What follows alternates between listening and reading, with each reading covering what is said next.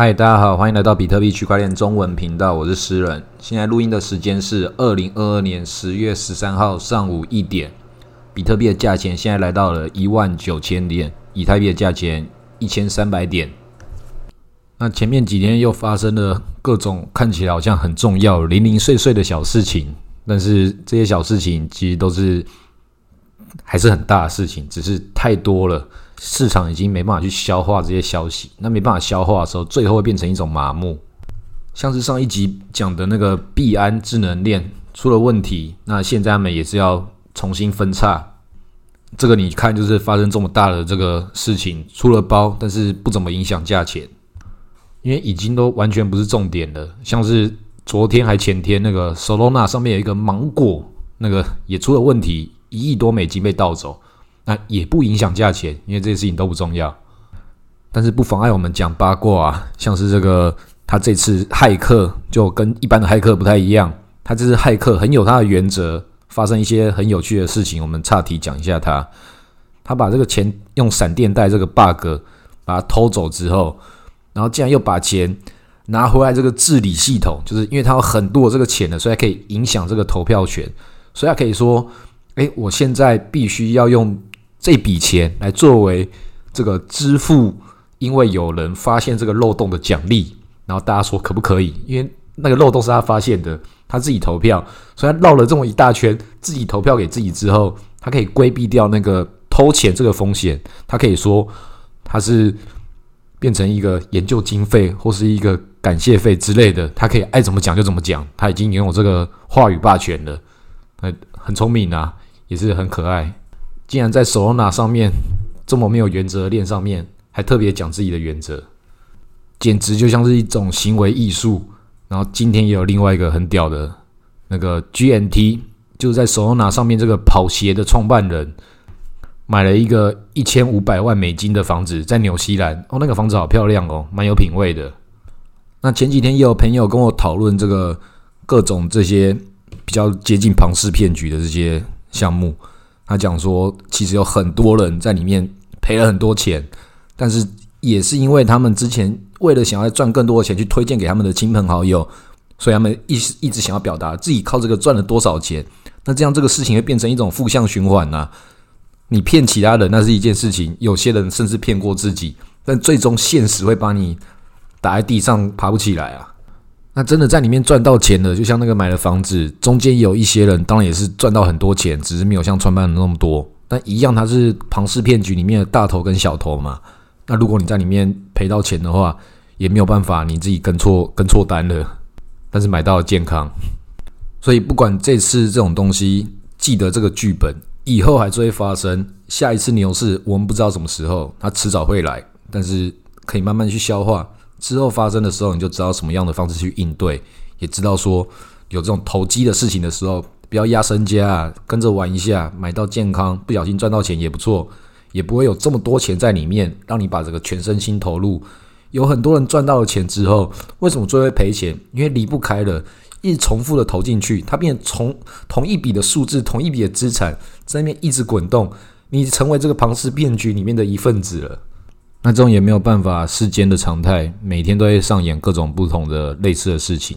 韭菜都在下面密密麻麻的这个蠢蠢欲动，但是影响最大的格局还是这个国家等级、世界等级的这个框架。但现在我们现在这个时期，也可以看到前几天那个非农指数，还有在 CPI 这些数字，也可以看到大家也都很麻痹了。接下来所有的东西，就是你要怎样就怎样吧。这几天这个。下跌到一万九，不算跌很多，但是可怕的是什么？它没有什么真正的交易量，没有交易量的时候就可以下跌，跟没有交易量的时候就可以上涨，都是一样。代表说庄家想怎么做怎么做了，这个时候是最可怕的。很有可能现在这个流动性已经面临了一个枯竭的状态，可能已经没有真正的玩家在里面了，可能玩家都是就是抱着不动，像我一样。所以其实我们已经不算是玩家了，算是旁观者了，就在旁边。看这整件事情要怎么发生，因为所有的事情都已经越来越紧绷的。你可以看到，现在很多人都开始各种不同的表态，但是一些大人物出来表态或怎么样的，对整个事情的影响都还没有真正的跑出来，就可以看到大家正在站队，正在归档。已经到了国际局势这个等级了，连国际局势都还没有去做好平衡之前，其实没有我们币圈什么事情啊。但是国际局势跟我们币圈之中，也是面临着一种一触即发，只要哪个地方有人搞不定，或许不小心就要产生世界大战了，然后比特币就要重新再重返荣耀，这当然不是一件好事啦。但很多东西我们都要把这个风险给对冲好。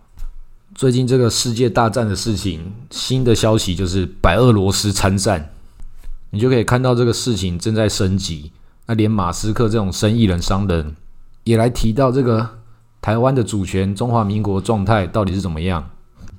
说应该作为一个中国的特别行政区，而且应该不会比那个香港还要更严格或什么的。他讲的是对的，但是这个状况不用他讲，我们现在就已经是主权独立了，不管我们要叫什么国家。因为不管你叫什么国家，你要买房都买不起啊！现在这个全世界也是特别的有趣，就是在这个要打仗的时候，大家自家也有还有自己选举的过程，那就变得更加的混乱。因为很多东西，你为了要去得到一些支持度，必须要做出越来越极端的事情。那这个对民主国家来讲，它都是一个共同的一个状态，像是美国也是。民主党、共和党，那你也可以看到，民主党最近什么东西都把话讲越讲越严重。那台湾也是一样，民进党也是把这个东西越讲越严重。那也是跟着美国这个节奏在跑啊。美国其实一直都在这个全世界去散播这种极端的对立。那你要不要配合他玩这个游戏？那就是不同地方的人有不同的选择。那我们的国家，我们的选择也是其中一种选择。那你要不要去支持？你要不要去反对？其实我都觉得，作为一个现代的公民跟聪明的投资人，不要跟自己的利益跟自己的钱过不去，也不要把自己的情绪投入在里面。即便我们要看钱，但是我们是保持着感性跟理性兼具的方式去面对这个我们手中握握有的这些权利。当你放弃了自己的情绪跟放弃了自己的理性的控制的时候，你就不再是一个使用者、参赛者了，你就变成产品本身了，变成可以打包贩卖的一个简单的一个一张选票、一个劳动力。所以我们要去观察跟这些政府的这些事情，我们要看的不是他们的态度，不是看他们立场，我们只看这个制度的合理性跟这个结果。这些项目方、这些官老爷、这些大人都不是你的朋友，即便你跟他们长得有多像，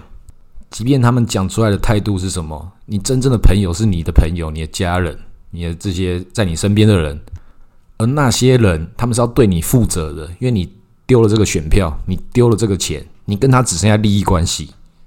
你当初会投他，并不是因为他是你的朋友，而是他表现出他是你朋友的样子给你。当然，这不代表说他在欺骗你，但是你做出这个最终的检视的时候，还是要回到这个逻辑的本身上来。当然，即便只看数据，只看逻辑，我们也有很多东西很难判断。因为这个世界上大多的东西都是真实跟谎言混合在一起。如果全部都是谎言，全部都反指标的话，你也很好判断，正是两个都混在一起，而且再加上有些东西，即便你都知道是真实，那个真实什么时候发生，那个谎言什么时候发生，加上时间这个维度，它要变得更复杂。更何况我们所得到的资讯不是只有真相跟谎言，我们有更多的地方是未知啊！你不知道会从哪里跑出来某些东西。像最近有一个 XEN，完全不知道这是什么，然后就跑出来，很多人就烧了 Gas V，大概就五千多颗以太，去铸造了一个新的一个什么这个代币跑出来，然后上的摩擦还是一些什么交易所。那知道它什么东西的人，不知道为什么会去买；那不知道。的人为什么会去买，我也不知道。但这种东西它为什么会跑出来？就是这种熊市的时候，它在一个。还有一些资金，还有一些生命力的时候，他们就想要重新再捞一票。像是之前那个 FoMo 三 D 也是，这个东西所有人都知道它是一个庞氏骗局，但它故意设计成好像你可能会觉得自己有利可图的一个结构。其实跟上一轮那个牛市那个跑鞋，刚刚讲那个跑鞋一样嘛，都是你觉得自己不是最后一只老鼠，然后他真的把故事告诉你，你真的可能不是最后一只老鼠哦。那这种感觉就会让很多人都可以放下啊！你你如果去割到别人的钱，不是你割的，你这个按钮按下去，不确定是不是害到其他人，都不确定。但是你很有机会可以赚赚钱呢，那这个罪恶感就会消除很多，那这个刺激感就会提升上来，很多人就忍不住了，就要去买了。那上一轮的时候有一个 FOMO 三 D，也是在类似的时候跑出来。那最后这个 FOMO 三 D 的故事是什么？最后他们使用这个智能合约那个区块，跟另外一个区块去跟它覆盖的这个各种奇怪技术，让这个游戏变得只假装公平而已。那所有的游戏在这个时候都是在假装公平，然后所有一直以为它很公平的人，其实自己心里都知道它不是公平的，你才会一直希望更多人加进来，来帮你把前面的这个资产给垫高啊。那相信长期听我节目的朋友都比较不会有这种奇怪的冲动，都是比较理性的，或者是跟我一样比较懒惰的。我们要懒到完全会忘的这些东西的存在。在这个币圈有一个很不错的一个锻炼自己心性的地方，就是。你要慢慢的去让自己会去忽略那些你以为本来跟你有关，你以为那是跟你错过那种财富，不要有这种这种遗憾感，那都跟你无关。那我们稍微进阶一点，放下这种心性的时候，接下来就要去做一个自我折磨事情。我们要去观察，观察这些跟我们无关的事情，它会如何跟我们影响到跟我们有关的地方，那这就很烦了。大家在那边好好做事情不做。然后有人弄了奇怪的东西出包之后，要影响到大家，那你不参与的话又很奇怪，你参与了又可能会赔钱，然后赚钱的也看起来很愚蠢。那这种东西就是没办法，就是这个区块链的世界会产生的事情。那这种东西不是只有发生在这个区块链的世界，整个世界经济也是如此啊。像是最近那个诺贝尔经济学奖，竟然是那个波南奇之前的美联储主席。啊，当然他有去解决了一些危机，但这件事情很奇怪啊，就是危机名就是美国人造成的。那美国人造成了之后，美国人又解决危机了，所以就要颁奖给他。所以就是放火的人再把火灭了，我们就可以去帮他拍手。其实就这个意思。那在我们小时候都会觉得说，那个诺贝尔没有数学奖，大家都有听过那都市传说，是因为诺贝尔的女朋友啊，还是他喜欢的人被一个数学家给追走了，如何如何。那后来又有其他人出来把这个事情讲得更清楚，就讲说诺贝尔奖它的目的是要实用化，他认为数学的这个实用化，这个是比较间接的事情。因为很奇怪啊，这个数学奖跟经济学奖没有诺贝尔数学奖，但有诺贝尔经济学奖，难道经济的更底层不是数学吗？那这些经济学家做出来的事情，就是已经变成全世界好多年的玩笑了。甚至有一年的经济学，竟然是两个完全不同理论的人一起得奖。我相信这可能也是一种表态吧，就是要告诉你，只要你的理论是自己是自己正确的，但是不管它是不是最终的现实，我们不知道，所以我们都颁给你。其实现代很多这种经济学，它都是一个虚拟的科学。所谓虚拟的科学，就是它本来不存在于这个世界上，只是我们创造了一个规则框架在里面。在这个规则里面，它就像打电动一样，你打一个俄罗斯方块或踩地雷，在这个框架之中，它有它自己的规则。那对整个世界来说，那是因为我们人类已经创造这个人类这个商业经济，所以他们把这个新的这个理论用美元这个货币。产生了一个新的工具，变成自己创造一个新的电动游戏的规则，然后大家去遵循它，把它发展成一种理论。那其实这个理论你会看到，没有人知道它是正确还是错误的，那就是错误的。只是它还可以动，就像有些人写程式，就是知道，诶，我这个程式写的一定有问题，但不知道为什么最后可以 work，最后会动。啊，这个东西当然会动啊，因为更底层的这个真正的价值来自于劳动人民的产品、劳动人民的技术服务。啊，上面这个搭载这个新的一层包在这个外皮，这个金融工具就是被他们创造出来的。整个世界是一个谎言呐！那当然，在这个谎言之中，只要它变成一个常态之后，大家都要去接受它。然后在这个现实之中，他们还是要为谎言去制定一些这个规则，因为谎言也是在建构在真实之上。那最近这个建构这个真实的 SEC 就开始要打击一些他认为的谎言。像是 App 就是无聊猴，这几天就被他说强制监管，那你就想一想，你为什么这个时候才要介入监管？之前不是也喊过了吗？那这个时候的目的是什么？那反过来，你也可以看这个无聊猴的这个母公司，他们自己做这个发这个币的行为，他更前面是不是也是应该要去对他主管机关报备？既然你都敢跟大家要求 KYC 了，你你自己就表示说你不是一个去中心化的项目啊，你为什么要看我的这个个人资料？那这个就是有点讨皮痛啊。那现在这个 SEC 就来监管了，然后今天就大跌。那个讨皮痛其实痛的也不是他，当然是投资人在痛啊，又不是他在痛，赚的可多了。那这种都很值得批评啊，因为不管他是不是去设定好这些套路，也不管他是不是应该要去跟他监管单位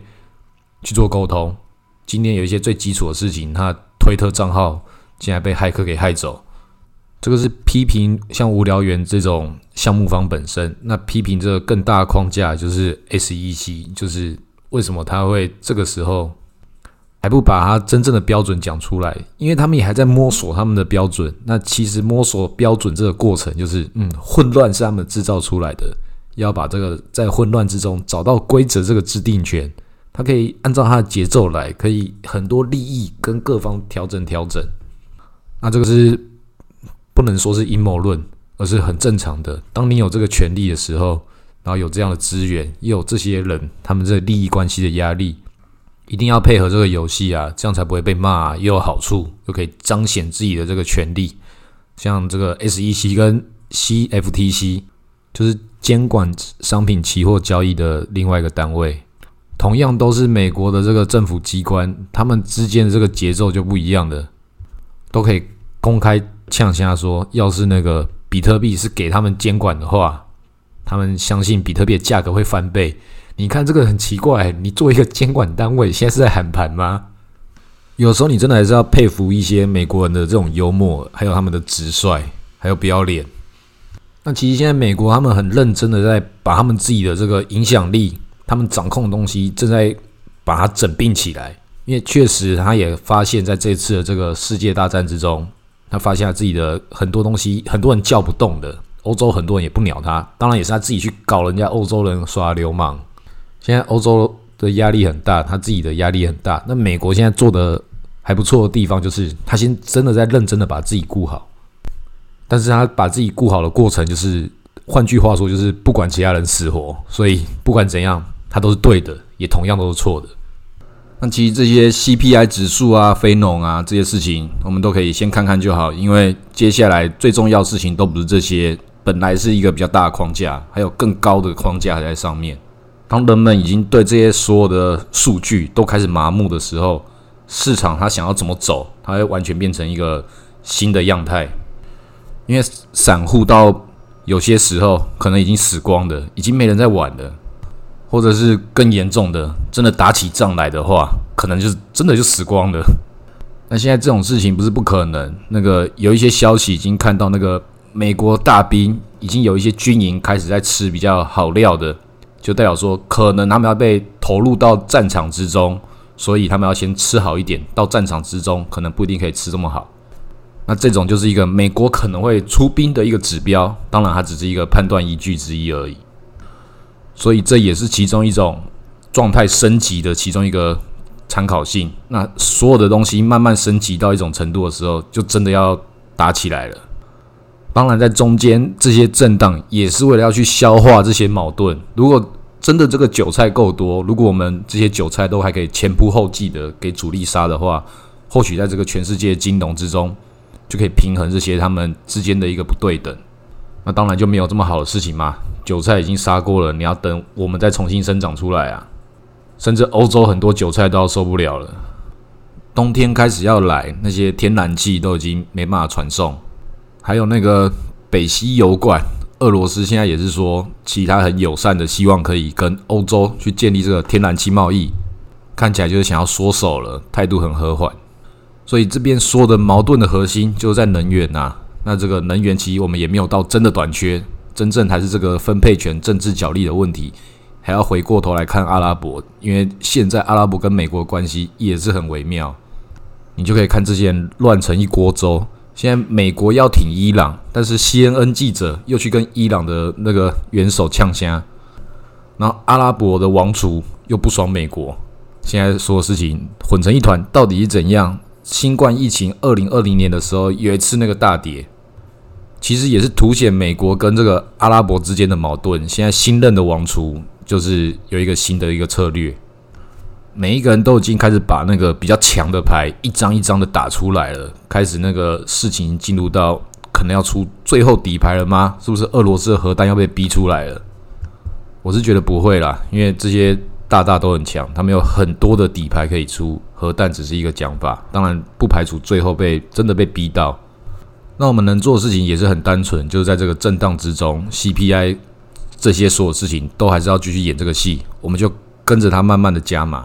我自己预估比特币最低会到一万四跟一万一，但不代表是这段时间短时间内就会发生，它可能还要继续消化。好，今天先录到这里，谢谢大家。